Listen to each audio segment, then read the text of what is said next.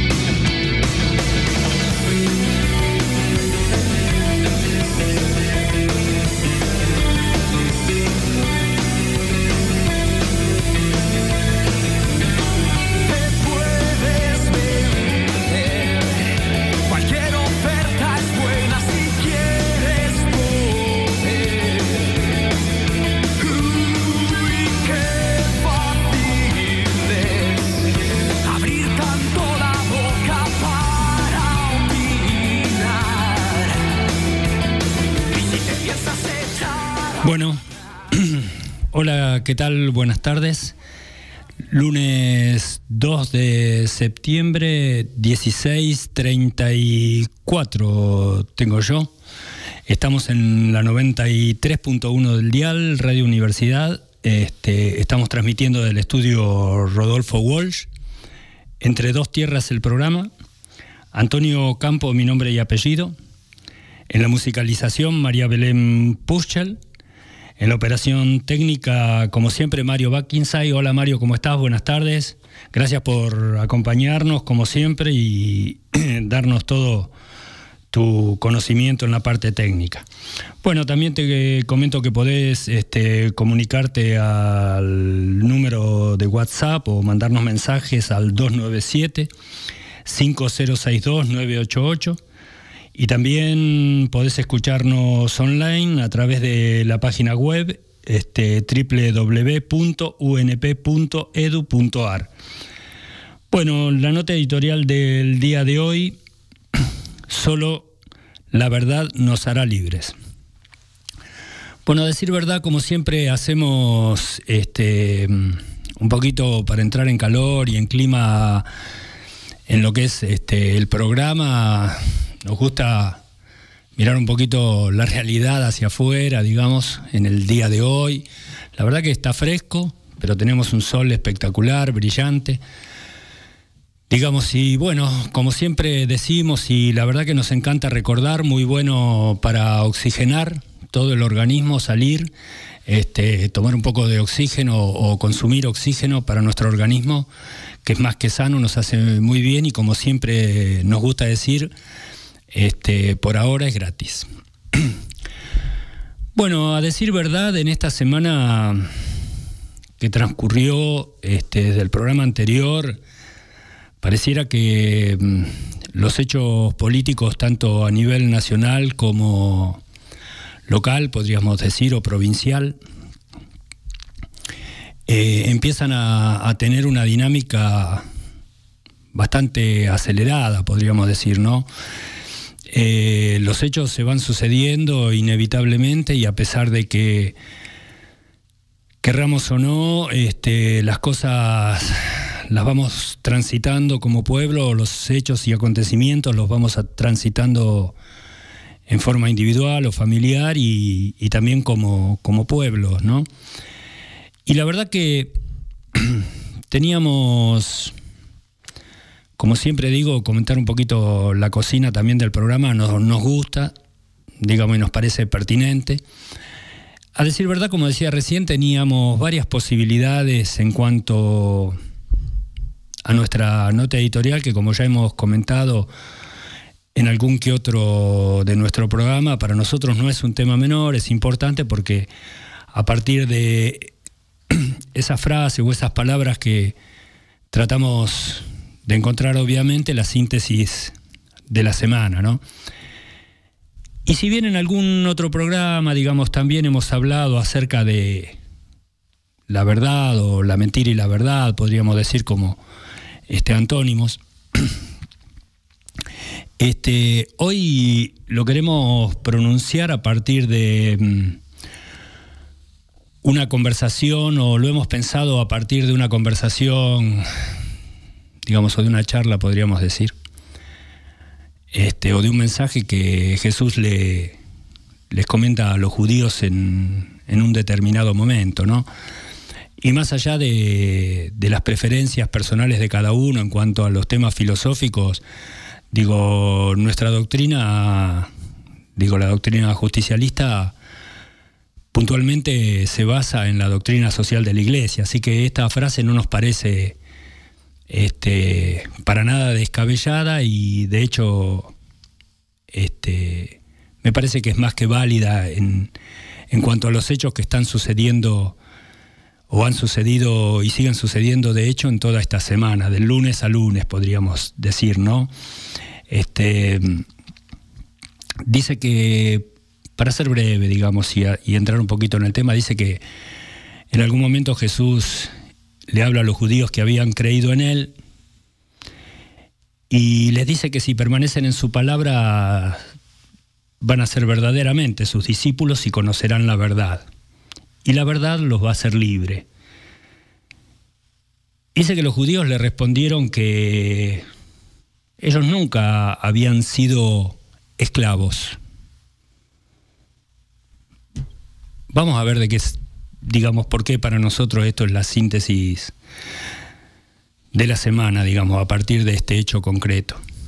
Yo quisiera recordar que en algún momento, como dije o me expresé hace unos segundos, hemos hablado en algún momento de la mentira y la verdad, y hemos coincidido en que podríamos decir que la verdad o la mentira no existe, que son apenas subjetividades de cada uno y formas de interpretar de cada uno, esto en referencia a todo lo que nos ha sucedido como pueblo en estos últimos cuatro años y podríamos decir que el oficialismo en ese sentido no le mintió al pueblo, sino que dio su parecer. Pero también hemos hablado, digamos, en algunos de nuestros programas, que a diferencia de hace cuatro años o casi cuatro años, podríamos decir, cuando el macrismo, o el hoy oficialismo, digamos, ¿no? En su momento le decía al pueblo todo lo que, o le prometía al pueblo todo lo que iba a hacer durante estos cuatro años este, de mandato, si llegaban a ser, este, o Macri si llegaba a ser presidente, y recordemos algunas cosas importantes para considerar, digamos, ¿no? Dentro de lo que esto podríamos hablar hoy de la mentira y la verdad. Hablemos, por ejemplo, de que el hombre prometió pobreza cero, Hablemos de que le prometió también a los trabajadores que no iban a pagar más impuesto a las ganancias. Hablemos de que el mundo iba a venir a, a invertir en la Argentina. Y así podríamos seguir enumerando millones de cosas más, digamos, o muchísimas cosas más, ¿no? Para no exagerar del todo. Digamos, por ahí el ímpetu a veces nos lleva ¿no? a utilizar determinados términos. Pero sí es cierto, digamos que durante estos cuatro años, el oficialismo prometió, o Macri prometió, prometió, antes de ser presidente de la nación, prometió, y durante toda su presidencia prometió, prometió, prometió, prometió, nunca dejó de prometer. Obviamente, siempre como el burro con la zanahoria adelante, siempre para más adelante, nunca para el presente, digamos, y así hasta el día de hoy. Hoy, la verdad que podríamos, dado los hechos, ¿no?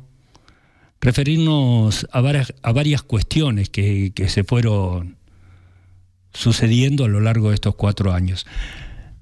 Pero hay algo que también hemos aprendido y me parece que es muy válido como pueblo, que es transformar las tristezas o los momentos más tristes que, hemos vivido como pueblo, como nación. Yo creo que el pueblo siempre ha tenido la gran virtud, o hemos tenido la gran virtud como pueblo, de encontrar, digamos, la chispa de parte de la alegría o tratar de transitar y siempre hemos encontrado la forma de transitar los peores momentos con una alegría muy significativa como pueblo. Y creo que lo que nos, en la historia, digamos, lo que nos, podríamos decir, caracterizó o tuvo un denominador común respecto a esa alegría, siempre fue una palabra que para mí es muy significativa, que es la esperanza, ¿no? O las posibilidades que siempre tuvimos en el interior de nuestros seres, digamos, y hasta colectivamente, me animo a decirlo, de que sabíamos que íbamos a poder superar ese momento que a lo largo de la historia nos tocó, vale recordar varios episodios, ¿no? Desde haber transitado y vivido y haber tenido que padecer el momento del proceso de reorganización nacional o la etapa de los 90, digamos, como para hacer memoria de algunas cosas más prácticamente recientes, o en el 2001, con la huida de, de la Rúa en helicóptero y los muertos en la Plaza de Mayo, digamos, que tuvimos. Pero yo en virtud de esto, digamos, y ante la situación que hoy se está produciendo en nuestro país, en nuestra nación, y también acá en la provincia, digamos, este, particularmente, donde hoy pareciera ser que, y de hecho lo es, en este momento, en este, eh, digamos hoy, el pueblo vive con temor, con angustia. Estamos transitando momentos, la verdad que no muy contentos, ni muy este, agradables para el pueblo, ¿no? O para, para nosotros, para el pueblo de la nación argentina. Pero hay hechos que, sin embargo, merecen ser rescatados. Y la verdad que hoy, desde este espacio que tiene como objetivo apuntar a la construcción del campo popular, eh, podríamos hablar de todo lo que está sucediendo, digamos, o de lo que sucedió ayer domingo particularmente, qué sé yo, que, el ministro de Economía citó a los banqueros un domingo a las 4 de la tarde y cosas por el estilo, donde la ciudadanía argentina parecía o parece estar al vilo de estas cuestiones tan urgentes, digamos, ¿no? Este, y esto a modo de chacarrillo, porque se me ocurre decirlo así, digamos, para que el oficialismo trabaje un domingo a las 4 de la tarde, algo importante tiene que suceder. Pero yo, este, en este sentido, quiero referirme a algo más alegre. A mí me llamó la atención particularmente, yo creo que a esta altura del partido, podríamos decir, me parece que eh, más allá de los acontecimientos y todo, em, yo creo que ya todos lo, tuvimos la oportunidad de verlo, porque se viralizó en las redes, se hizo más que ya digamos famoso, ¿no? Y es un flash mob, ¿no? Bueno, que traducido este, eh, del inglés, podríamos decir que es como una multitud relámpago, ¿no?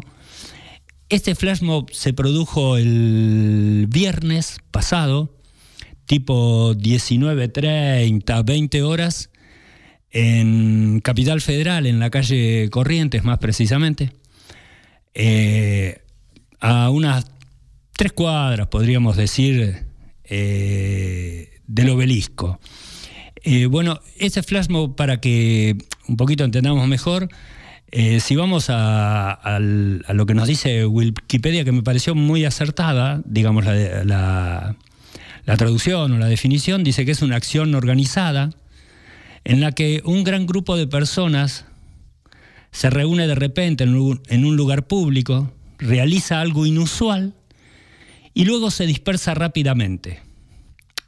Dice, por tanto, una traducción válida, no literal del término sería acto multitudinario relámpago, digamos. Este, y este acto suele convocarse a través de, los medios de comunicación informáticos, digamos, móviles o celulares o internet, y en la mayor parte de los casos no tiene ningún fin más que el entretenimiento, pero puede convocarse también con fines políticos.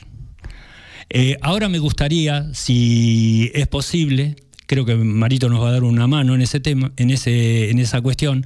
Yo quiero que escuchemos el primer tema y a partir de eso vamos a hacer lo que nos pareció brillante, que sucedió el sábado en La Plata, que fue nuevamente el regreso de nuestra líder y conductora, la, senadora Cristina Fernández de Kirchner, en La Plata. Pero primero vamos a escuchar el tema, Mario, si te parece. Este. Y con posterioridad, digamos, vamos a hablar de toda nuestra editorial. Vamos a escuchar Macri ya fue por sudor marica. Esto es lo que sucedía en Buenos Aires.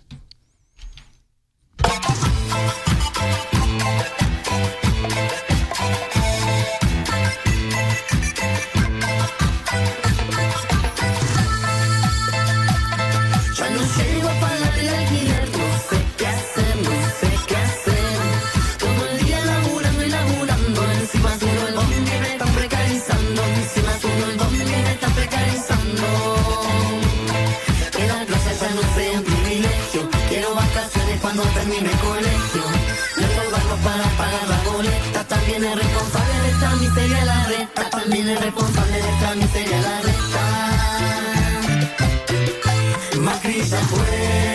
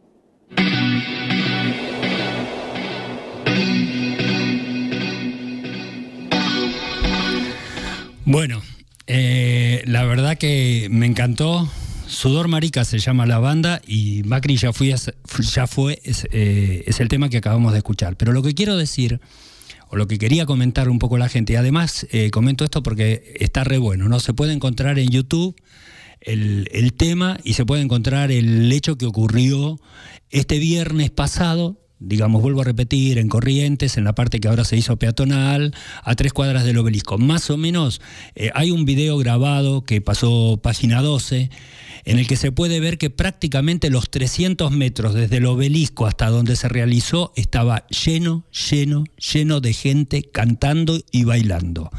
La verdad que espero con muchísima ansiedad que podamos ganar la capital federal y creo que vamos a estar ahí, me parece. ¿eh? Le pongo todas las fichas porque me parece que esta vez vamos a poder volver a retomar Capital Federal también. No solamente la provincia de Buenos Aires, sino la capital federal me parece que también. Pero ¿qué quiero decir con esto y con respecto a lo que estaba eh, comentando? Porque para entrar un poquito más en clima y a partir de lo que el sábado sucedió, que también vuelvo nuevamente a insistir con lo que ya he insistido en algunos programas que vengo diciéndolo esto desde el principio o desde que empezamos este, este programa, valga la redundancia nuevamente, o este ciclo podríamos decir, em, el pueblo transforma y trata de transformar toda la angustia y canalizarla de una manera fuertemente positiva y de alegría y de esperanza.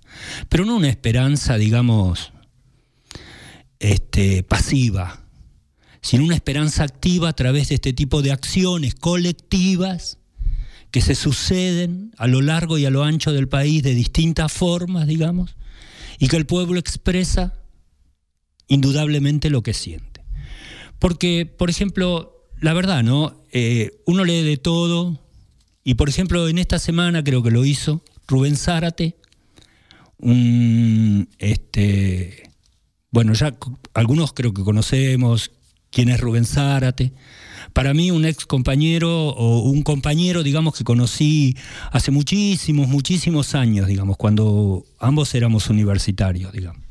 Pero él hace un análisis bastante interesante, voy a tratar de sintetizar lo que eh, en una nota que hizo Rubén Zárate, eh, donde la verdad que me encantó eh, la nota que hizo y lo que escribió, porque él plantea, digamos, algo que a mí me pareció muy coherente hasta que en alguna cuestión, no disiento, digamos, sino que posterior a la escritura ya se va mostrando cuál de las dos hipótesis que Rubén eh, manejaba y esbozaba. ¿no? Concretamente hablando, él, digamos, hace todo un análisis y explica que el oficialismo tenía dos posibilidades, después de las PASO, obviamente. Transitar la etapa hasta octubre y hasta diciembre, podríamos decir, de una manera este, colaborativa, digamos, en función de seguir gobernando, seguir haciendo digo entre comillas, lo mejor que pueda hacer para que el cambio de gobierno digamos, este, sean ellos mismos, digo, ¿eh? o fuera quien, quien fuere, pudiera este, asumir, digamos, de la mejor forma, sin el río tan revuelto, podríamos decir, o sin este, un gobierno con infinitas y múltiples y diversas complicaciones. Pero parece que no. Parece que el oficialismo y Macri decidió lo contrario. Digo, de hecho, bueno, el tema de los recursos que le empezó a quitar después de todo eso como si fuera un alivio, digamos, para la ciudadanía, el hecho del precio de la nafta y algunas otras cosas donde, bueno, hoy ya sabemos cuál es la realidad. La realidad es que la mayoría de, las provincias, en virtud de meterle la mano en el bolsillo, presentaron unos recursos ante la Corte Suprema de Justicia para que defina este, la cuestión de los intereses de la nación y de la provincia, digamos. Cuestiones inconsultas. Y si lo vemos más allá con las medidas que se fueron tomando y las que se siguen tomando y hasta hoy, Digamos, podríamos decir que en todo esto el oficialismo parece que, o el gobierno parece que no quiere de ninguna manera, de ninguna manera, dejar, digamos, al próximo este, gobierno que asuma o al próximo este, candidato que asuma la presidencia de la nación, dejarle el país de una manera lo más tranquila posible. Pareciera que no. Pareciera que lo que quiere dejar es todo un campo dinamitado hacia adelante, en conjunto no solo Digo, ya no lo hace solamente ellos por una cuestión meramente personal contra los que vienen, sino que también a esto se ha sumado, bueno, el FMI, ¿no? Lo cierto es que a todo esto, eh, el candidato más votado de las pasos, eh, Alberto Fernández, después de las dos reuniones que tuvo con el FMI y en sus declaraciones, ya de una u otra manera eh, dijo públicamente, y esto es cierto, los que sabemos que es así, digamos, este, es indiscutible este tema, de la complicidad del Fondo Monetario Internacional con el gobierno de Macri. Esto en virtud de obedecer a, bueno, intereses que están más allá, hasta yo diría, del propio Macri, digamos, ¿no? Más allá de sus mezquindades personales y de su grupete, este, ya obedece a otra, a otra cuestión que a ellos también, de hecho, lo supera. Ellos no son nada más ni nada menos que, este, podríamos decir, no sé, los cómplices de turno en este momento histórico. Pero eh, ellos se han encargado y se siguen encargando de, de generar todo esto, ¿no? De generar cierta intranquilidad en el pueblo. Ahora, Con respecto a, todo esto, lo único que, vienen generando es incertidumbre, incertidumbre que, se propaga de la que ha causado allá, digamos. No creo que en este momento más de los 40 millones de, argentinos que somos, algunos estén sumamente tranquilos. Digo, si en virtud de lo último que ha sucedido, por ejemplo, los trabajadores podrían sacar la cuenta de cuánto cobraban o ganaban cuando el dólar estaba a 40 y pico, una cosa así, y si lo dividen hoy por el precio de hoy, se van a dar cuenta que seguimos perdiendo ingresos, digamos, nos siguen metiendo la mano en el bolsillo. Y eso es irrefutable, digamos, ¿no? Este, no importa si ganás 100, 150, 200, no importa. Los sectores mejor asalariados, si dividen por 45 y dividen hoy su sueldo por 60 y no sé cuántos, van a ver que nos metieron la mano en el bolsillo nuevamente, a pesar de su promesa. Pero vuelvo a repetir lo que dije también la semana pasada, ellos no perdieron, ¿eh? Ellos que tienen este, toda o gran parte de sus fortunas en dólares y afuera del país, ganaron muchísimo dinero. Por eso, como dije en, la, en el programa anterior, cuando el presidente salió y dijimos, hoy lo, dijo, hoy los argentinos somos más pobres, mentira. Digo, somos más pobres los argentinos, menos ellos, menos Macri y este, todo el, todos los que a ellos los rodean en sus intereses. Por ejemplo, pero no es para, para tirar mala onda, sino para tener presente que no todos, no todos perdieron este, durante este gobierno. Por ejemplo, em, para tener una idea, ¿no? Ayer lo dio em, la gente del Destape, Roberto Navarro, pasaron un informe sumamente interesante. Por ejemplo, los bancos, a lo que nosotros hemos, eh, nos hemos referido en algún momento, al nuestro, digo, al Banco del Chubut, acá el de la provincia, en particular, ¿no? Eh, después lo vamos a recordar. Pero digamos, los bancos, por ejemplo, eh, ganaron en nada más que en este año, digamos, en los balances, 14 mil millones de dólares. Bueno, el, el macro, en pesos voy a hablar ahora, ¿eh? El Banco Macro ganó 47 mil millones, el Galicia 44 mil, el Santander ganó 34 mil, el BBA ganó 30 mil, el Banco Patagonia 18 mil, el HBC ganó 17 mil, el HBC, el Banco Chino, ganó 14 mil millones. O sea, no todos fuimos eh, perdedores. ¿eh? Estos bancos, por ejemplo, uno de los sectores que más ganó ganaron fortuna. Digamos, acá yo comenté que particularmente el Banco del Chubut en los últimos dos balances había arrojado unas cifras bastante significativas, ¿no? Bueno, otro de los ganadores también lo publica el Destape de hoy, este, digamos, la gente de, que nos brinda los servicios, ¿no? Las energéticas por ejemplo, ¿no? Con todo el tema de, las tarifas. Y también, este, bueno, de hecho también las petroleras subsidiadas, ¿no? Em, y o casualidad como siempre, también, qué raro, ¿no? Eh, Clarín ganó en estos tres años y medio cerca de 29 mil millones de dólares. Clarín y sus empresas. Pedacito de moneda, podríamos decir. Pero para entrar, eh, la verdad que yo quería, volviendo sobre el tema de, de cómo revertimos como pueblo el tema, eh, y volviendo otra vez a, un poquito a lo que quería referirme al principio, porque ¿para qué vamos a hablar de economía, de un montón de cosas que la gente ya está viviendo, transitando, transpirando, diría yo, sufriendo, padeciendo? Este, yo quiero hablar de la noticia para mí más importante y cualquiera, cualquiera, cualquiera, la verdad que cualquiera con un celu o a través de su computadora, puede ver si no lo vio y se lo perdió, lo lamento. Para mí fue más importante que el partido de Boca River ayer, que no tuvo ninguna trascendencia. Lo que el sábado, a vuelta de su viaje a Cuba para ver a su hija, realizó la senadora Cristina Fernández de Kirchner. Y digo lo importante, porque así como en los eventos populares de máxima importancia el pueblo se manifiesta y está presente, digamos, en La Plata el sábado a las 17 y 30, el sábado este que pasó, estuvo la senadora Cristina Fernández de Kirchner, aunque muchos agoreros decían que Comodoro Pino le iba a dejar volver y todo lo demás, la señora volvió, estuvo en la Universidad de La Plata, en la Facultad de Comunicación, de Ciencias Sociales, y la verdad que aquellos que pudieron, y si no, véanlo, ¿eh? porque digo, más allá de, de que agrade o no, por lo menos vean la panorámica, o pueden ver la panorámica que se vio de la cantidad de gente que asistió al evento. Digamos, simplemente la presentación de un libro. No quisiera imaginar cuando la señora vuelva para hacer un discurso político, digamos, ¿no?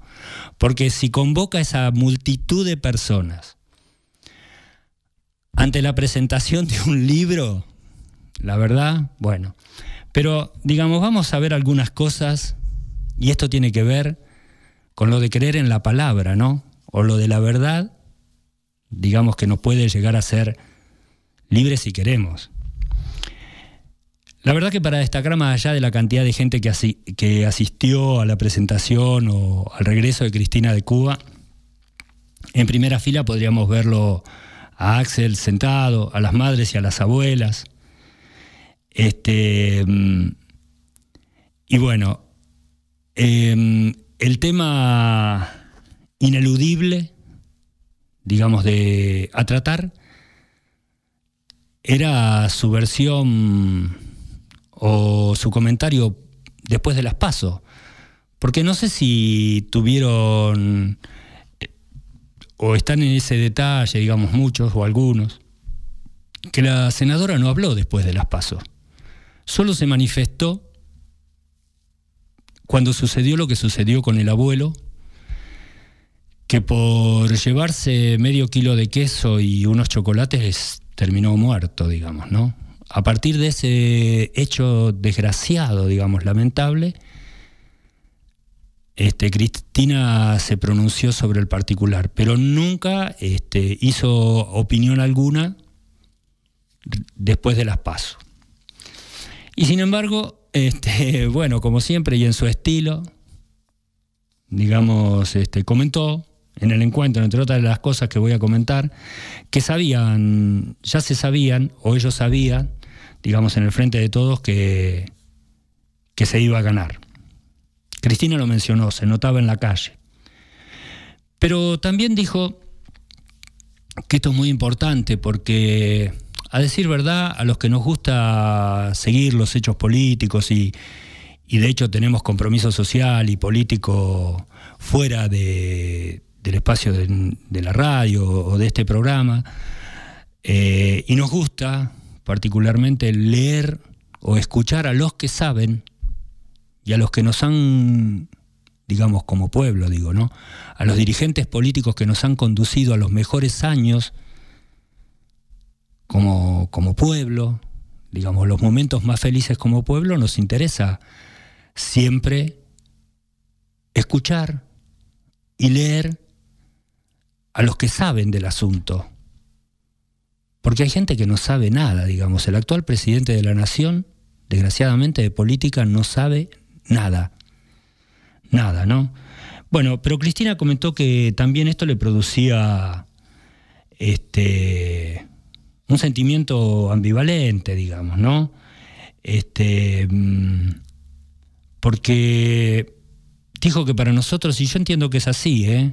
si a alguien le parece que no lo es, podemos conversar o charlarlo, que hay que cambiar esto, que estamos viviendo una realidad muy terrible. Y en virtud de esto, en su introducción, digamos, comentó, esto también es indiscutible, digamos, por eso hablamos de esto de la verdad, que su gobierno, digamos, y el de su compañero Néstor Kirchner y, digamos, el, la etapa anterior de los 12 años, el gobierno se la pasó pagando deuda que no había contraído. Digamos, ¿no? Cristina comentó que recién en el 2012 ellos pudieron pagar toda la plata que a los argentinos le quedó en el corralito del 2001. Pero para aquellos que por ahí no tienen memoria o desconocen, el gobierno anterior le pagó a los argentinos todo lo que en el 2001 le habían confiscado. También comentó, digamos, que Néstor, en el 2005, otra verdad ineludible, digamos, o irrefutable, Néstor le pagó cash al Fondo Monetario Internacional lo que al fondo de una u otra manera se le venía debiendo desde el año 57, pos el derrocamiento de Perón. Después del derrocamiento de Perón, el FMI se instaló en nuestro país y recién en el 2005 Néstor le pudo decir, go home, váyanse de acá. Son cuestiones que me parece este, que hay que tener presente. Ahora, qué casual, ¿no? Qué casual, yo también esto, digamos, sin alardear de ninguna manera, este, también lo, lo, comenté ya en varios programas anteriores. Después de cuatro años, o casi cuatro años, porque todavía no llegamos a los cuatro años, de este gobierno actual, volvemos otra vez a darle oficinas al Fondo Monetario Internacional en nuestro país. Y también otra verdad irrefutable es que el gobierno anterior dejó cero pesos de deuda con el Fondo Monetario Internacional, cero pesos de deuda, ni un peso se le debía. Al día de hoy no llevamos cuatro años y ya este gobierno nos embarcó en 65 mil millones de dólares. Otra verdad irrefutable, digamos, porque quien nadie obligó a este gobierno, y el mismo Macri lo dijo en su momento, no, no vamos a ir al Fondo Monetario Internacional. No llegó a los dos años y medio y ya nos embarcó en el primer stand-by con el fondo, digamos. Lo que Néstor tardó en pagar, esos criticados 9.000 que le pagó Calle al fondo, este, este gobierno nos endeudó en seis veces más, 65 mil. Un, tema bastante interesante, ¿no? Eh, ahora, esto también, digamos, decir verdad, la senadora lo explicaba con muchísima claridad el tema, ¿no? Porque, y también lo hemos comentado en este programa, todo empezó a partir de pagarle a los fondos buitres lo que querían y como querían. Digamos, solo recuerdo lo que dije en el programa anterior, hasta a los abogados que embargaron la fragata Libertad, en su momento hasta esos honorarios pagó este gobierno de Macri. Digamos, el fondo se encargó de que le pague a los abogados que habían actuado este, embargando la fragata Libertad, Macri les pagó hasta, no sé, lo, que, lo último que pidieron, ¿no? Em, y esto tiene que ver con lo que la senadora viene planteando hace rato, digamos, que siempre, siempre de una u otra manera, el pueblo argentino y los gobiernos populares, al igual que el de Perón, siempre pagamos la deuda que otros contraen. ¿no? Em, porque los que endeudaron ahora, yo les recomiendo, qué sé yo, un ejercicio tal vez para la gente, para el pueblo, que busquen porque los papás de estos son los que nos endeudaron y los abuelos y bisabuelos siempre son los mismos, ¿eh? Cambian las personas, pero las familias y los apellidos no cambian, siempre son los mismos, digamos, ¿no? Y, acá también en la ciudad, en la Patagonia, lo podemos ver. Digamos, Peña Brown no es un hombre que apareció hoy recién, o los Brown aparecieron hoy. Fíjense desde cuándo están los Brown en la Patagonia. Digamos, ¿no? Este, y a partir de eso podemos entender hoy qué hace o qué hizo, qué hace, mejor dicho. Peña Brown hoy como jefe de gabinete. Uno de los detalles, digamos, ¿no? Porque, digamos, si los actores fueran diferentes, bueno, nos daría a la reflexión, tal vez un poco más, digo yo. Pero siempre son los mismos, digamos, siempre los que van contra el pueblo, en la historia de nuestro pueblo, cambian las personas, pero resulta que son los nietos, los bisnietos, o cosas por el estilo, digamos. No, no, no cambian, este, no son otros personajes. Pueden aparecer otros personajes medio cholulos como Vidal, por ejemplo. Pero bueno, em, lo que siempre toman la batuta en ese sentido son siempre los mismos. Ahora, em, una de las cosas que, más hizo notar, que también lo, lo, comentamos en este programa, a partir de sus mismos dichos también en otras presentaciones, es que esta gente siempre nos endeudó. Por eso Cristina decía siempre que esto está en su ADN, digamos. No creen en el trabajo, de ninguna manera. No saben lo que es trabajar. No comprenden, este, o mejor dicho, no creo que no comprendan, comprenden perfectamente, saben contra quienes tienen que ir. Y Cristina también lo recordaba, ¿no? Cuando salió este, a despedirse de su pueblo cuando eh, antes de que asumiera este gobierno y dijo, miren que no van a venir por mí, ¿eh? les dijo a los trabajadores, van a venir por ustedes. Por ustedes quiere decir por su bolsillo, como lo hicieron en estos días, digamos, donde el dólar de un valor pasó a otro, entonces hoy los trabajadores ganamos menos. ¿Qué quiero decir? Que siempre la misma cantinela, digamos, pero pareciera que los, mm, este, nos costaba. Me encanta decir que ya pasó porque el pueblo está tomando, como siempre lo hemos hecho, conciencia, digamos. Nos engañan hasta que nos damos cuenta, pero a partir de ahí pegamos un salto en el aire, ¿no? Bueno, em, porque la senadora dice bien, digamos, acá no está en discusión, me parece, o nosotros nunca hemos puesto desde el pueblo, digamos, objeciones, ni hemos pataleado, ni hemos dicho nada cuando se han perdido o se han ganado o hemos perdido o hemos ganado elecciones, digamos. Néstor también nos enseñó en ese sentido, recordemos, y Cristina lo recordó el sábado, cuando Néstor pierde en la provincia de Buenos Aires con un personaje que hoy vive en Miami, digamos, me refiero a de Narváez, ¿no?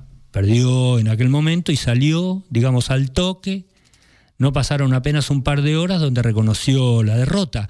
Pero acá también en este programa yo comenté y lo pasé en algún momento el mensaje que Néstor dio al otro día en la Biblioteca Nacional para los jóvenes y lo dijo bien claro, para nosotros elecciones más, elecciones menos, ganar o perder es una circunstancia. Nosotros vamos por un proyecto y un modelo de país. Un proyecto y un modelo de país. Lo mismo habló la senadora, podríamos decir, pero este, nos dio varios, varios tips, podríamos decir, este, para tener presente. Porque en aquel momento, por ejemplo, Néstor no se levantó al otro día y hizo cosas o pidió, le pidió a la senadora, este, que era presidenta en ese momento, castigar al pueblo porque no me votó. O no me votaron, ahora van a ver lo que hago. Porque cabe recordar que en algún momento nuestro actual presidente lo dijo, se le escapó, pero lo dijo. No me hagan enojar porque no saben de lo que puedo lo que puedo hacer y cómo los puedo perjudicar. Se lo dijo al pueblo argentino, no es que lo inventó Antonio. Esa es otra de las verdades, digamos. Le dijo al pueblo argentino, miren, no me hagan enojar porque... Y un día se enojó. O se hizo el que se enojó, no sé. Pero la cuestión, como también dijimos en el programa anterior, el tipo, teniendo todas las herramientas, no hizo nada para devaluar la moneda una vez más y meterles otra vez, como dijo este, en un reportaje, ahora me voy a acordar el nombre, le metimos la mano en el bolsillo a los argentinos. Y es cierto, este, nos metieron otra vez, se enojó, reprimió, o sea, reprimió una forma de decir, digo, reprendió al pueblo y le dijo, ah, no me votaron, bueno, miren ahora lo que voy a hacer. Y, les y nos devaluó el sueldo otra vez, nos sacó, no sé, un 20, un 25, un 30%. Y tampoco este, se le, se le, Néstor le endilgó en aquel momento ninguna responsabilidad al pueblo. Porque esto me parece que, como dijo la senadora el otro día, y acá me parece que aflora el ADN del actual gobierno. Lo que hicieron y lo que están haciendo no es de buena persona, de buen ser humano, digamos, ¿no? Y en esto, que también nos venimos refiriendo hace mucho tiempo,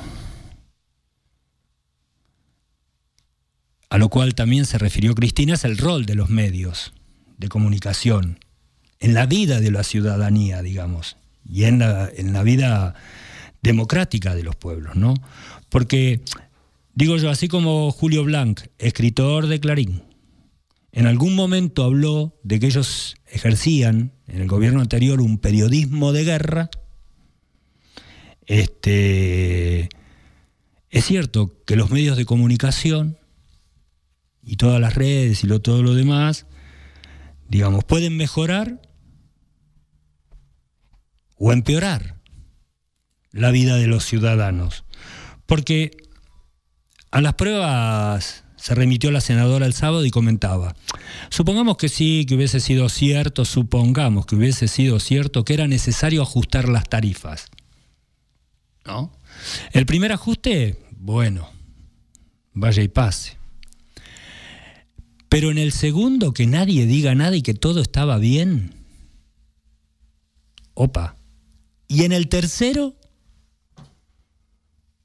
de todos los aumentos de tarifas que se fueron sucediendo, pero nada sucedió, o parecía que nada sucedía, aunque por debajo todo sucedía, digamos, eh, la disconformidad del pueblo, la bronca, la angustia, la incertidumbre, la desesperanza frente a los aumentos que se produjeron de todos los servicios, por eso volviendo a lo que me refería hace un rato de los ganadores, ellos también son parte de los ganadores, pero oh, casualidad, todas las empresas son de los amigos del presidente y si no, él forma parte o su familia forma parte de ellos, digamos. Este, tendría que haberse el pueblo expresado, pero para todos los medios estaba todo bien, estaba todo bárbaro. Entonces la senadora dice el sábado que si no, si no existiría C5N o página, digamos, estos individuos podrían haber hecho todo lo que quisieron por el blindaje mediático que tenían, porque, a ver, ¿a quién le puede caber en la cabeza, digamos, que el 3.000% de aumento en los servicios públicos es coherente? digamos.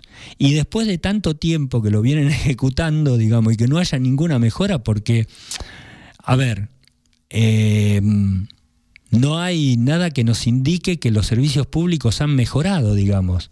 Lo único que han hecho es aumentado sus valores, digamos, en virtud de sus propios beneficios. Porque en esto de la puja de, del dinero de todos los ciudadanos, todos pujan por llevarse la mayor parte, digo, los bancos, los servicios, este, todos los, grupos que pertenecen, digamos, todos los ganadores del sistema, este, las empresas petroleras con subsidios, todos pelean por un, una parte más, podríamos decir, de la torta que el pueblo genera o produce, ¿no?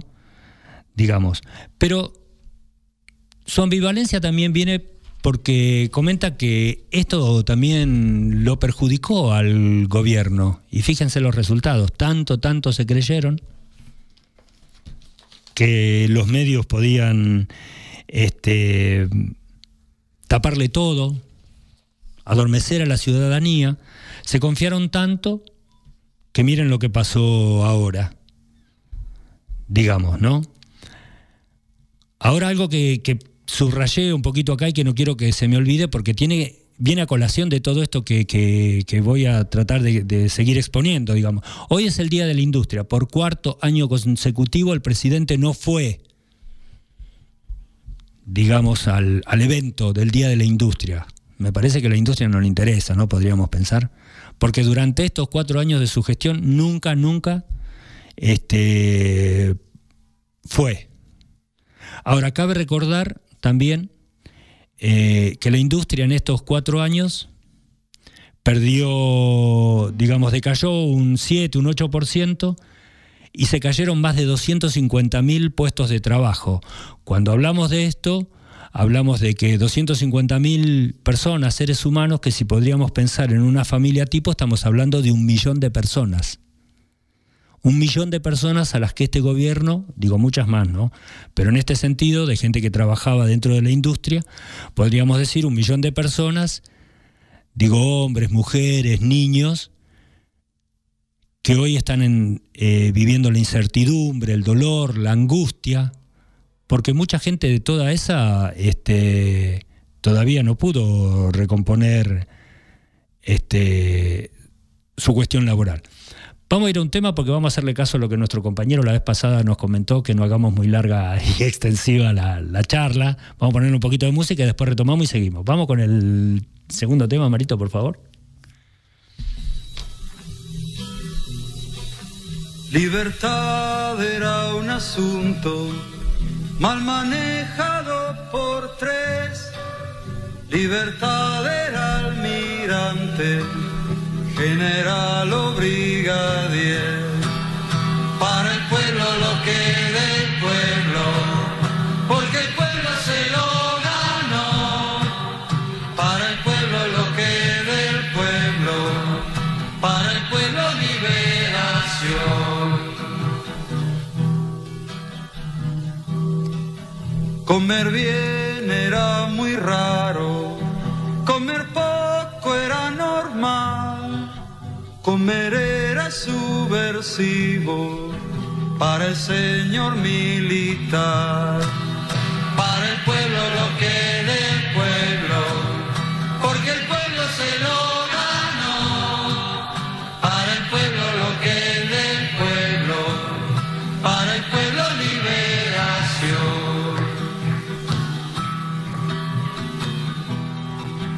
Eran actos de violencia la alegría popular. El pueblo tiene paciencia, dijo un señor general. Para el pueblo lo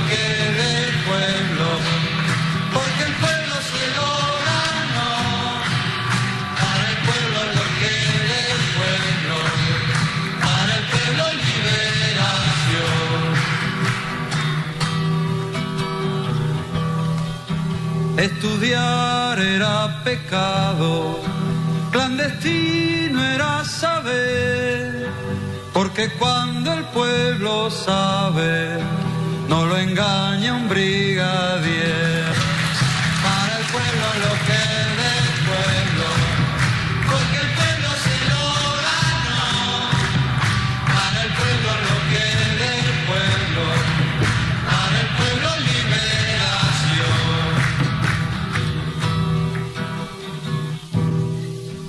Prohibiremos la esperanza y prohibido está nacer. Eh, no será mucho, almirante. Faltaba más, coronel.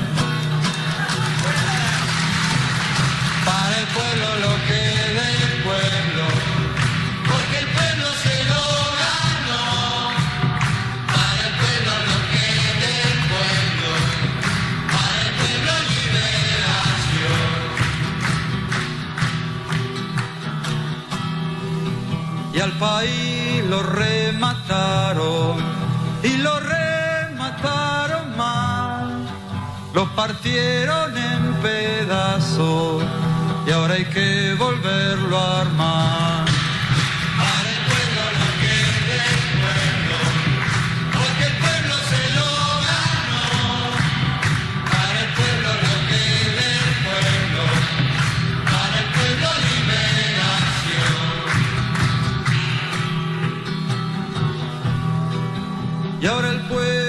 Está en la calle a cuidar y a defender esta patria que ganamos, liberada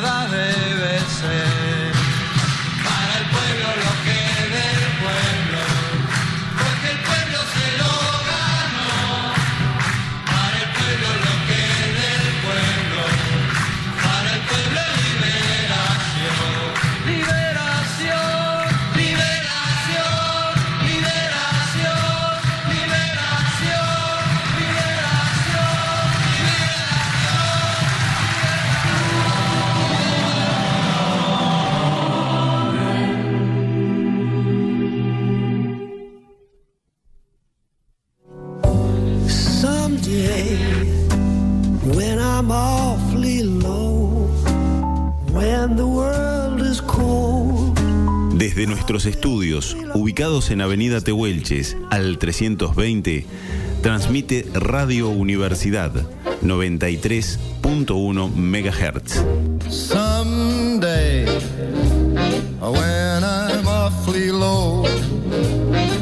When the world is cold. Conciencia política. Conciencia política. Construyendo una visión colectiva. Todos los martes de 16.30 a 18 horas por Radio Universidad 93.1. Organiza Departamento de Ciencia Política de Comodoro Rivadavia. Secretaría de Extensión Universitaria. Universidad Nacional de la Patagonia San Juan Bosco. Conciencia política. Ocho prismas. Ocho prismas. Ocho prismas.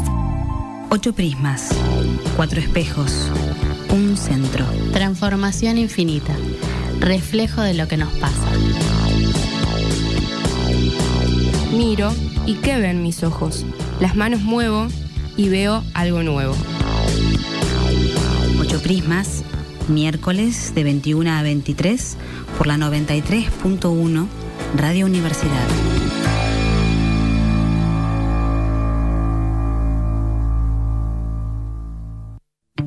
La mejor manera de enfrentar la hipertensión arterial, esta enfermedad silenciosa, es detectarla a tiempo, a través de mediciones frecuentes de la presión arterial.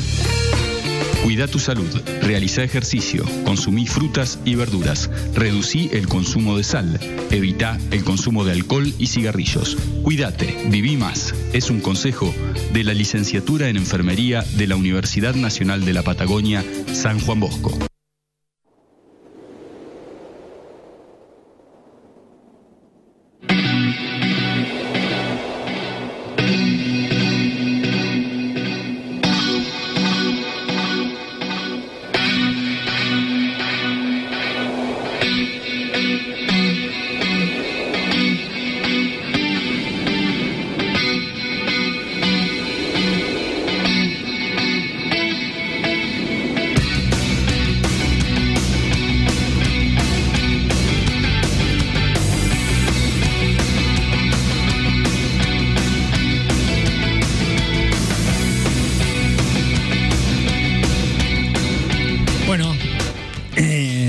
Acá entre dos tierras. Creo que ya son las eh, 10, eh, sí, 17.30, justo.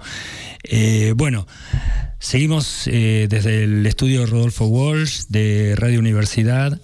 Eh, entre dos tierras es el programa. Bueno, eh, vamos a seguir eh, con lo que veníamos charlando, que es con la presentación de la senadora Cristina Fernández en este sábado pasado en la ciudad de La Plata.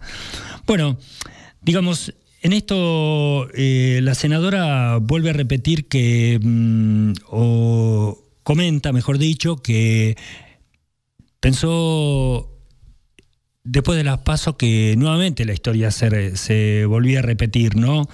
Sobre este proyecto político que está llevando el oficialismo. Porque ella dice que aquellos que, que habitualmente, o aquellos que habitualmente leemos la historia y tenemos ya cierto conocimiento de algunos hechos, digamos, este, entendíamos cabalmente antes y en los primeros, podríamos decir, en las primeras medidas que tomó el oficialismo durante los primeros 120 días, en el término de estos tres años y pico, digamos, siguen siendo las mismas, ¿no? Esas políticas. Y, mm, digamos, ¿por qué a las mismas políticas se les iba a dar diferentes resultados de los que ya vivimos? Digamos, como por ejemplo en otras etapas de la historia argentina. Pero la diferencia sustancial en esta época también me parece que para considerar es que la verdad que cuando se fue mm, el gobierno anterior, la ciudadanía y el pueblo tenían la vida muchísimo más organizada que ahora. Y estaba mucho más tranquilo, ¿no? El pueblo, digo, en general. Eh, y a decir verdad, la mayoría de los ciudadanos, digamos de trabajo formal y todo lo demás, eh, tuvieron la posibilidad o tuvimos la posibilidad como pueblo de, tener un gran colchón, porque de alguna u otra manera me parece que la mayoría de los ciudadanos en relación de dependencia, que trabajábamos y estábamos más o menos bien, todos tenían un pequeño ahorro.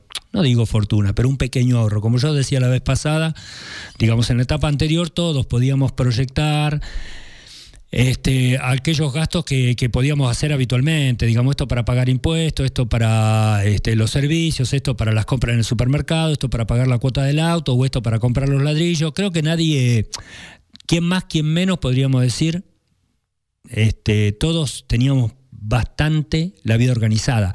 Digamos, cuando llegaba la tarifa de luz no era que la esperábamos con miedo, la esperábamos porque se podía pagar digamos, era un gasto más. Pero todos, no solamente el pueblo trabajador, a ver, los comerciantes también, porque ya veníamos de un, venían de un histórico de muchos años sabiendo que vendían tanto dinero por mes y que con ese dinero podían pagar el alquiler del local si así era, digamos, el sueldo a los empleados, los servicios y los industriales también digamos, porque los industriales en aquel momento lo mismo, sabían que podían pagar, digamos, el alquiler de, las cosas que tenían o los costos fijos o su personal, las inversiones que podían hacer, podían proyectar. Hoy no creo que haya industrial que pueda proyectar para adelante, o sí, digamos, ¿no? Según sus expectativas. Pero digo, planificar, con invertir, con comprar una máquina más. Ya veíamos lo que pasó este señor que la vez pasada andaba por casa de gobierno esperando que Macri lo atienda, al final no lo atendió, que creo que era de la provincia de San Juan, y había comprado unas máquinas nuevas en dólares para, para producir textil el hombre. Pobre hombre, ¿no? Bueno, volvió a su provincia y cerró. Cuarenta y pico, creo que cincuenta empleados otra vez en la calle además de todos los que se fueron sumando a lo largo de todo este tiempo. Pero digo, la vida estaba organizada para todos, desde los más poderosos hasta los menos poderosos, o hasta el, por ahí el, podríamos decir, las personas más débiles del sistema o de, de aquel momento que no tenían trabajo, pero sabían que tanta plata haciendo changuitas, como venían haciendo desde hace tiempo, más allá de no poder conseguir trabajo formal todavía, pero que con las changas que conseguían de pintura, de lo que fuere, más o menos, y la señora trabajando, bueno, digamos, no se les hacía tan compleja la cuestión, no estaban desesperados, porque sabían mutuamente o ambos que Changa sabía y que la señora podía conseguir y hasta, yo creo que, no sé si decir se daban el lujo, pero planificaban la posibilidad de comprarse algunos bloques, algunas chapas, algunos tirantes o mejorar este, un poquito, qué sé yo, la indumentaria de sus hijos o saber que podían los chicos empezar la escuela y que le podían renovar la mochila y los útiles escolares, digamos, ¿no? O que los chicos podían comer en casa. No nos olvidemos que hoy el 50% de los niños de nuestro país están en una situación de pobreza. Tengamos bien claro ese tema, ¿eh? Porque, bueno, de esto se trata. Entonces la senadora dice que Solo aquellos con mucha ignorancia sobre el tema pensaron que Por ejemplo, la primera cuestión que sucedió, llevar el dólar de 9 y pico a 15 no se iba a trasladar a los precios. Bueno, y así empezó y siguió esta espiral y esta espiral hasta lo que veíamos hoy, ¿no? Ahora, justamente, esto es lo que tenemos que identificar y dice que hay que hacer un reconocimiento, porque el reconocimiento es simple, ya lo dijo, ya lo explicó, y los que lo sentimos lo vemos así. La verdad que no hay que hacer mucho análisis al respecto si la vida era mejor ahora que antes. Si la plata me alcanzaba más ahora que antes, o me alcanza más ahora que antes. Si ahora con lo que gano, digamos, o ganamos con mi compañera, más allá de lo que tengamos buenos sueldos o de los que tengan buenos sueldos, pueden planificar un viaje, qué sé yo, a Europa o Estados Unidos o a donde querríamos, o cambiar el auto de mediano a grande, digamos, ¿no? O proyectar este realizar un par de, de, habitaciones más a la casa o el quincho o todas esas cosas que antes parecía que las hacíamos naturalmente, digamos, porque y así debería ser o así debía ser, porque trabajamos, es correcto, pero a ver, en esto tiene que haber un reconocimiento de los industriales, de los comerciantes, de las pymes, de todos aquellos que están acostumbrados a trabajar digamos, con la cabeza, a pensar en las inversiones, a recurrir a mayor cantidad de empleados para producir más, vender más, generar más y además ellos volverse más pudientes, digamos. Porque bien dijo la senadora, y esto es a lo que, digamos, por eso Néstor también siempre lo decía, no tenemos miedo a debatir. ¿Cuál es el problema de que nos sentemos a debatir, a conversar, a intercambiar? Jamás hemos tenido ningún tipo de inconveniente en hacer ese tipo de acciones, digamos, todo lo contrario, pero no desde la plática y la retórica, sino desde la acción concreta. Porque la señora el sábado lo explicaba bien, la senadora, todos los sectores, digamos, ¿no? Y ella mencionó los 12 años que fue a la Bolsa de Comercio como un ejemplo particular, digamos, ¿no? Pero todos los sectores, y está bien y es lícito, todo lo comprendemos, que así sea, que pujen por un espacio más de poder. Ahora, la cosa es cuando se desbanda, y es lo que hizo este gobierno, es lo que hizo Macri. ¿Alguien le pedía algo? ¿Un sector le pedía algo? Sí. Ejemplo, el campo, ¿no más retenciones? Sí. Eh, la Bolsa de Comercio le pidió la libertad de capitales? Sí. Ahora, tengamos presente que en el gobierno anterior, porque son buenas las inversiones que vienen desde afuera, ¿cómo no? ¿Quién se puede negar a eso? Digamos, como ya también la senadora lo dijo, vivimos en un sistema capitalista, digamos, ni, ni tampoco este, nos rajamos la vestidura diciendo que no, que no queremos. No, vivimos en un sistema capitalista. ¿Cuál es el tema? Ahora, lo importante es esto, eh, que yo también lo vengo mencionando desde hace tiempo. Lo importante me parece de quien conduce los destinos de un país, de una nación, de una provincia, de una ciudad, es mantener los sectores mínimamente equilibrados, digamos, porque donde uno se desbanda o algunos se desbandan y le concedemos ese privilegio, de que sea el sector que mayor gane en desmedro de otros de los sectores, empiezan los problemas. El tema es que mantengamos todos los sectores, digamos, de una manera bastante equilibrada. Ahora, otra de las cuestiones que debemos discutir es si queremos un país con industria o un país que se dedique a la timba. Porque en la timba, los 45 millones de habitantes no estamos para la timba. ¿eh? De los 45 millones de habitantes, no creo que todos los 45 millones de habitantes tengan 2, 3, 4, 10 millones de dólares para poder invertir. Y menos los trabajadores y menos los desocupados, y menos las pymes pequeñas, o menos los industriales pequeños. No creo que tengan 10 millones de dólares encanutados para jugar a la timba financiera. A lo mejor algunos sí, digo, pero no creo que la mayoría los tenga. Entonces, la discusión está si queremos un país que se dedique a la timba o un país que se dedique a producir, un país con una industria fuerte, poderosa, donde el primer consumidor, y ya sabemos de eso, el 65-70% de lo que se produce en el país o se producía en el país, lo consumimos dentro del país. Esto tiene que ser más que significativo, ¿no? Pero esta situación que hoy vivimos también nos genera una oportunidad, una oportunidad, podríamos decir, única, sí, única, una oportunidad única de empezar a debatir esta es la gran cuestión. Por eso me parece que los argentinos, después de esta experiencia, y por eso yo decía al principio del programa, sí, eh, el presidente Mauricio Macri, antes de ser presidente, nos prometió el oro y el moro a los argentinos. Yo creo que la mayoría de los argentinos hoy tenemos lo que en algún momento algún compañero denominó el Macri comprobado. Macri comprobado quiere decir de todo lo que dijiste, lo que hiciste. Porque decir se dicen tantas cosas, lo importante de la gente, y en todos los órdenes digo, ¿no? Hay mucha gente que dice un montón de cosas, lo importante es lo que hace, no lo que dice. Porque entre el decir y hacer me parece que hay una distancia sideral, en todos los órdenes de la vida, ¿eh? lo digo. Y Macri no es la excepción, de todo lo que dijo, nada hizo. Nada hizo. Y lo que hizo lo hizo en desmedro de la mayoría de los argentinos y en favor de unos pocos. Y qué casualidad, esos pocos son todos, digamos, de los suyos. Porque, por ejemplo, cuando se hizo el blanqueo de capitales, un ejemplo más, que esto hace a la verdad de las cosas que estamos diciendo, un ejemplo más, digamos, cuando se hizo el blanqueo de capitales, se decidió que sí, como lo hace todo gobierno, ya lo contamos esto también en este programa, menos los parientes, menos los parientes. Ahora resulta que el presidente de la nación, por un decreto de él, borró todo eso y su hermano, digamos, el más inútil de todos los Macri, blanqueó 630 millones de pesos. Ahora voy a hacer la misma pregunta que hice hace un tiempo en este mismo programa.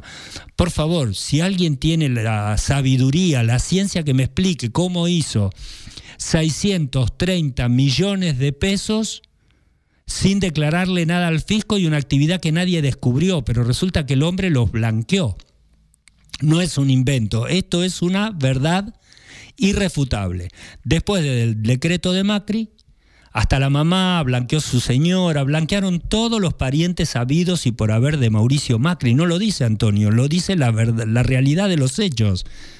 Entonces, a veces la verdad no es subjetiva, la verdad es esta. Él blanqueó. Ahora, otra de las particularidades del blanqueo de capitales, no fue necesario que los traigan al país. ¿eh? Les recuerdo a la gente que también puede leer ese decreto presidencial y buscarlo, digamos, porque existe, no es anónimo, no es una cosa inventada, no es una cosa arrancada de los pelos ni una cosa del periodismo. Eso se publica en el Boletín Oficial de la Nación. Entonces, ese decreto presidencial existió y la realidad es que su hermano, el más tonto de los Macri, porque así lo llaman ellos, blanqueó 630 millones de pesos algo así como en aquel momento unos 45 millones de dólares, pavada de moneda, ¿no? Ahora tampoco las trajo al país, ¿eh? No fue necesario que las trajo, las tiene donde lo tiene, esa capital, y lo puede utilizar en el mundo, total está ya blanqueado. ¿Gracias a quién? A un decreto presidencial. O casualidad. O casualidad. Entonces, estas son partes de, las verdades, digamos. Pero ¿qué es lo que nos queda a nosotros como pueblo dentro de todas estas cuestiones? Empezar a definir, porque lo que tenemos que me parece en lo que podríamos hoy pensar los argentinos y acordar, que nunca, nunca más un sistema neoliberal para nuestro país. Que nosotros debemos definitivamente, y esta es la gran oportunidad que tenemos, de definir un país industrial, un país industrializado con el aporte de la ciencia y la técnica, digamos, porque si no las industrias quedan a los pocos años ya más en esta etapa, digamos, este, caducas. Pero eso como una acción permanente, porque me gustaría decir lo que una vez un compañero me comentó que sucede en Cuba. En Cuba se cuestiona todo, menos la revolución. Y acá lo que tendríamos que cuestionar es todo, menos la industrialización del país. Entonces podemos cuestionar todo, menos la industrialización. Podemos cuestionar qué primero, qué después, cómo vamos con esto, qué aquello, qué lo otro, pero yo no creo que nadie esté en contra de que en la Argentina produzcamos medicamentos para, los argentinos. Yo no creo que nadie esté en contra, por ejemplo, no sé, puede ser, ¿eh? a lo mejor me equivoco, que alguien esté en contra de que ocupemos el espacio, digamos, en las comunicaciones. Yo no creo que nadie esté en contra de que alcancemos los estándares más altos en en tecnología y en ciencia, digamos. Pero lo que no debemos, me parece que lo que no deberíamos de seguir planteándonos es esto si vamos a un modelo neoliberal o a un modelo industrializado, digamos, ¿no? Porque esto es lo que deberíamos de, de empezar a conversar y sería el objetivo de la próxima etapa. Digo, un modelo de sociedad esto es lo que me parece que deberíamos de, empezar a plantearnos, ¿no? Un modelo de acumulación para poder digamos, empezar a partir de esa acumulación que podamos empezar a disfrutar de una calidad de vida mejor como la que supimos tener. Esta es una oportunidad histórica, decía la senadora, y me parece que así, si, nos ponemos a pensar, debería ser. Pero esto tiene que tener voluntad, decisión y reconocimiento de las etapas históricas que el pueblo este, vivió. Porque si no hay reconocimiento de que estábamos de una u otra manera mejor en, el orden que lo quisiéramos ver, digamos, nuestro país en la etapa anterior, y como dice la senadora, problemas siempre, no se tienen problemas solamente cuando uno ya se murió. Mientras tanto seguimos teniendo problemas, porque a ver, pensar en todo esto, que los intereses, digamos, que exceden ya a lo que es la Argentina, no van a estar en virtud de eso, sería una locura. Digamos, ¿no? Sería muy tonto, muy ingenuo no, no pensar que ahora, dentro de todo eso, me parece que es muy importante. Es como decir, a ver, por ejemplo, que hoy, digamos que el sábado lo contaba la senadora, cuando iba siempre a la Bolsa de Comercio le pedían que los capitales puedan venir y se puedan ir. No, había una restricción de dos años, que lo que venías a invertir durante dos años no te lo podías llevar. Hoy venís, lo invertís y a la semana te lo podés llevar.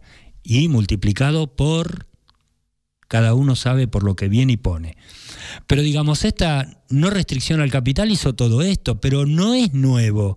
Esto ya es más viejo que el jopo, para decirlo de alguna manera. ¿No? Entonces en esto, este, no, no va a haber nuevas situaciones. Ahora, esto de desorganizar la vida de todos los argentinos también tiene un objetivo, ¿no? Eh, porque a decir verdad, Macri pensó que tenía la gallina de los huevos de oro, como dijo la señora, y bueno, pero la estranguló. Ahora, también otra de las cuestiones que hay que tener claro en todo esto, que este sistema o estas cuestiones de llevarse las riquezas de nuestro país desde el bolsillo, desde la que tienen en el bolsillo o tenemos en el bolsillo todos los trabajadores, el pueblo, digamos a través de unos pocos vivos, como podríamos anunciar o como podríamos comentar o hemos comentado recién el tema del hermano de Macri, digamos, ¿no? Este, no cierra y no cerró nunca sin represión.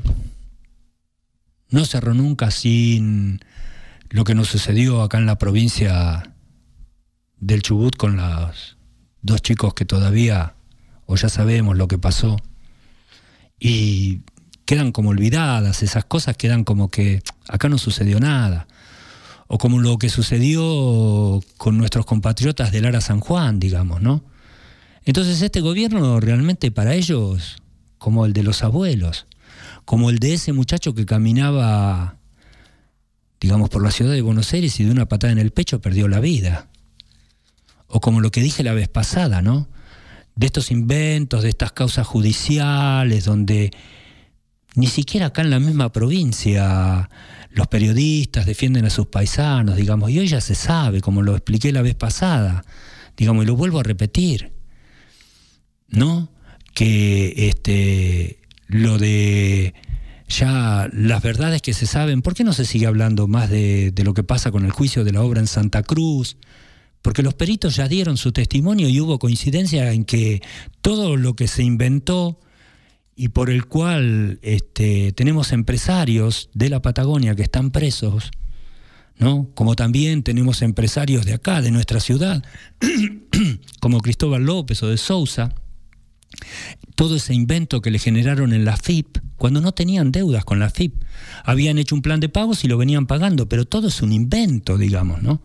Y cómo todas esas causas, al igual que lo de la obra pública en Santa Cruz, todo se va cayendo por, a pedazos de todo este gobierno, porque nunca cerró este plan ni cerraría sin la complicidad de los medios, digamos, sin la represión, sin mandar gente presa, dirigentes sociales, económicos, políticos, sin tenerlos presos, silenciarlos, no, no, la verdad que no, no, no podría llevarse adelante todo, todo este proyecto, digamos, del macrismo no se podría haber llevado adelante. Por eso, la verdad que quiero rescatar esta presentación última de la senadora Fernández este, en La Plata. Es conmovedor, o fue conmovedor, ver esa cantidad, esa multitudinaria presentación espontánea de la gente, porque fue a presentar un libro, ¿eh? no había choris, no había colectivo, no había nada. ¿eh? La gente fue por su propia voluntad, fue a escuchar a quien durante, junto a su marido, durante 12 años, nos causó las mayores alegrías, pero digo la alegría porque la cosa es simple. Teníamos la panza llena, y no digo los bolsillos llenos, pero teníamos una moneda en el bolsillo. Y nos alcanzaba, por ahí nos alcanzaba para salir con nuestras compañeros, nuestros compañeros, comer, irnos de vacaciones, comprar los ladrillos, comprar algunas chapas, cambiar el auto, irnos una tardecita de shopping. Porque como dice un amigo también y un compañero, ¿a quién no le gusta vivir bien? Ahora tengamos presente que todos los trabajadores también tenemos derecho a esas cuestiones, ¿no? Digo que por ahí para otros son cuestiones cotidianas. Para nosotros salir con la familia, con los pibes, ir a comprar algo de ropa, salir a comer, ir a mirar una peli al cine, este, porque no debemos de creernos definitivamente, como nos dijeron en algún momento, que nos creíamos que porque que podíamos tener teléfonos inteligentes o poder cambiar este, los plasmas o salir de vacaciones o cambiar el auto, que eso no eran derechos para los trabajadores. Digamos, ¿no? Que eso eran solo derechos de estos mil o mil y pico de familias privilegiadas y que los demás teníamos que vivir comiendo, no sé, aceitunas negras, por decir algo, ¿no? Aunque sería un lujo comer aceitunas negras, ¿no? Pero por eso yo digo, ¿no? Siempre, siempre, la verdad nos va a hacer libres. Ahora, con respecto a esto, dijo, y es cierto, y esto es lo que nos pasa hoy en la provincia, y quiero sintetizar con esto, y ya se lo dije, este es el cuarto programa que lo menciono, y vuelvo a repetirlo como lo dije en los cuatro programas, con todo, con todo mi respeto, con toda mi consideración y con muchísimo respeto. Señor gobernador, siente a todos los interesados de la provincia para resolver no solamente el conflicto de los sueldos del personal de la provincia, sino cómo desarrollamos la provincia, porque la cuestión no se soluciona únicamente pagándole los sueldos a todos los empleados públicos de la provincia. Esto se resuelve poniendo la provincia de pie y usted ya fue elegido gobernador, no tiene por qué esperar a diciembre, porque solo, como dije en el programa anterior, me parece que hay dos posibilidades para usted. O usted quedará en los diarios de la historia de esta provincia o usted pasará a la historia como grande de verdad.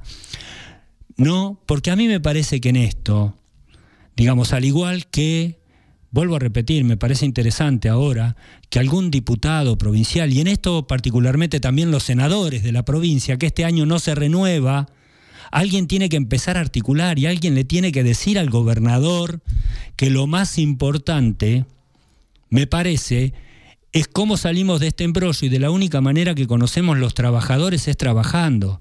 Por eso yo esta vez, con el máximo de los respetos, lo invitaría al señor gobernador a que se ponga del lado que se tiene que poner, que es al lado de los trabajadores, que nunca, nunca, nunca los trabajadores ni el pueblo lo van a defraudar.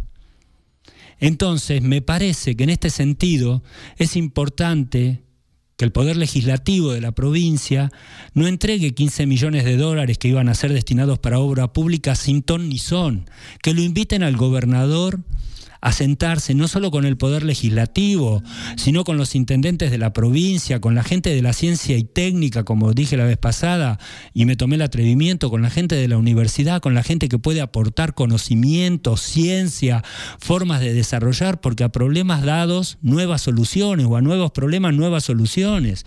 Y no crea, señor gobernador, que no hay gente que tiene imaginación, capacidad, ganas de hacer cosas. No todo el mundo se puede acercar por intereses. Hay personas que, me parece, que tenemos ganas de que esta provincia se desarrolle para el bien de todos, porque están dadas un montón de condiciones. También es cierto que un montón de cuestiones nos faltan, pero empecemos a poner esto y me parece que la historia la hacen los hombres que tienen decisión, convicción, coraje, ¿no? Porque como decía Néstor también, y hoy que usted está del lado del frente de todos y lo manifestó públicamente, como decía Néstor y lo vuelve a repetir nuestra senadora, no importa ser minoría en las decisiones, lo importante son las convicciones que cada hombre tiene, pone sobre la mesa y lleva adelante, con coraje, digamos, con decisión, con capacidad, con conocimiento, y lo que no se sabe, señor gobernador, también se puede aprender. Porque Digo esto como le dije también hace muchísimos programas. Yo no creo que usted, en lo personal, tenga ganas de salir a caminar delante de sus paisanos de toda la provincia y que usted sea mal mirado, que usted sea una persona, digamos, a la que en muchos lugares lo podrán recibir por su investidura, pero sería mejor que lo reciban y lo declaren ciudadano ilustre de las ciudades de los pueblos de esta provincia que usted como ciudadano de esta provincia haya sido el que pueda cambiar la historia de esta provincia, porque de eso se trata en definitiva, y tiene la posibilidad de hacerlo, digamos, como menciona también la senadora, que tenemos esto a nivel nacional. Ahora también acá hay actores que pueden ayudar en todo eso. Me parece que el pueblo es el primero que lo puede ayudar, estar de su lado, de hecho lo votó, lo eligió para cuatro años más pero usted tenga presente que así como lo eligieron, así como decidieron que usted siga, digamos, manejando los destinos de todos los habitantes y de esta tierra bendita, de esta provincia bendita, usted se ponga al hombro la problemática, porque no es nada del otro mundo. No se estrese, viva con alegría como vive el pueblo, la capacidad de resolver ante los momentos más difíciles la posibilidad de todo esto, porque si no tuviéramos solución, entonces me parece que el último apagaría la luz de esta provincia y nos iríamos todos, pero todos los ciudadanos de esta provincia, nadie ignora todo lo que tiene, digamos, todo este, este bendito o esta bendita provincia que la naturaleza nos dio, porque de norte a sur, de este a oeste, creo que a Chubut no le falta nada. No es como por ahí otras provincias que no tienen tanto, no digo que no tengan, no tienen tanto. Entonces me parece que también los ciudadanos de esta provincia, los empleados provinciales, como ya lo han manifestado muchísimos dirigentes, necesitan ir a trabajar a los hospitales, a los espacios públicos, a las escuelas, todos, todos queremos trabajar. Entonces me parece que esto, más allá de la adversidad, de las dificultades y de todo lo que sucedió o pueda sucedernos, me parece que la responsabilidad que le cabe es esta. No solo o pensar solo y en soledad las soluciones, sino con el pueblo a su lado y con muchos que por ahí, me parece, quieren aportar, ayudar, darle a conocer. Lo mismo los legisladores. Ahora hay alguien que tiene que convocar. Y el que dirige, me parece el que, que es el que tiene la mayor posibilidad de convocar. Entonces, no solamente a los empleados del Estado, me parece que hay que convocar, vuelvo a repetir, a la ciencia y técnica que está, a los industriales, a los empresarios, a todos los que queremos que esta provincia renazca nuevamente, al igual que la nación. Bueno, Nada más por hoy, las 5.59 creo que entregamos en horario. Le agradezco a todos los escuchas, los mensajes, prometo responder a toda la gente. Este, y como siempre digo, bueno, que tengamos muy buena semana, que la pasemos de la mejor manera posible. Este, y nos vamos como vinimos, con nuestro tema este, de cortina, entre dos tierras. Este, Así que bueno, les agradezco a todos que tengan todos muy buena tarde y muy buena semana y Dios mediante nos encontramos el lunes que viene acá por la 93.1 a las 16.30. Gracias por todo y que vuelvo a repetir, tengan todos muy buena tarde.